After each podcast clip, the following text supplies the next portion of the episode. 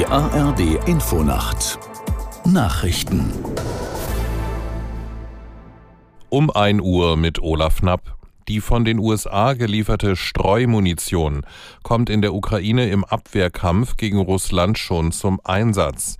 Das hat das Weiße Haus bestätigt. Der Sprecher des Nationalen Sicherheitsrates Kirby sagte, die Munition werde effektiv benutzt. Aus der Nachrichtenredaktion Bernd Muschborowska. Der Einsatz der Streumunition wirke sich bereits auf russische Verteidigungsstellungen und Offensivmanöver aus, fügte Kirby hinzu.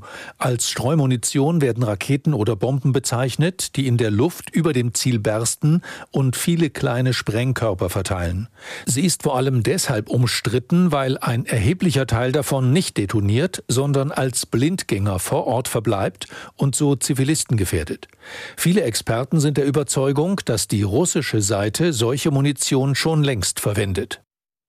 Weitere Länder haben mit Kritik auf die Anti-Koran-Kundgebung vor der irakischen Botschaft in Stockholm reagiert. Das Außenministerium des Iran bestellte den schwedischen Botschafter ein, ebenso Saudi-Arabien und Katar.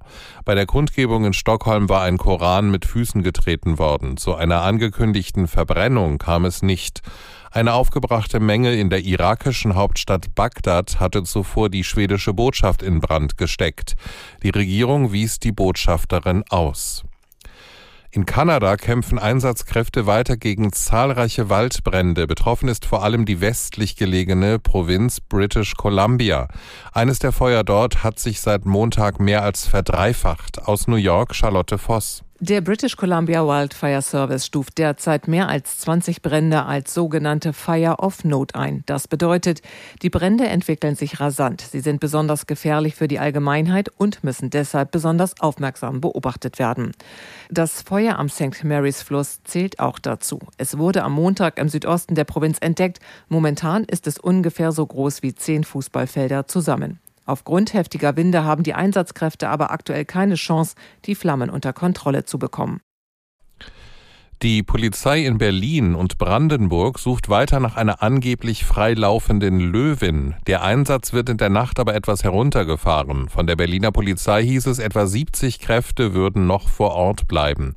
Der Polizei war die mutmaßliche Löwin vergangene Nacht aus Kleinmachnow an der Landesgrenze von Brandenburg und Berlin gemeldet worden.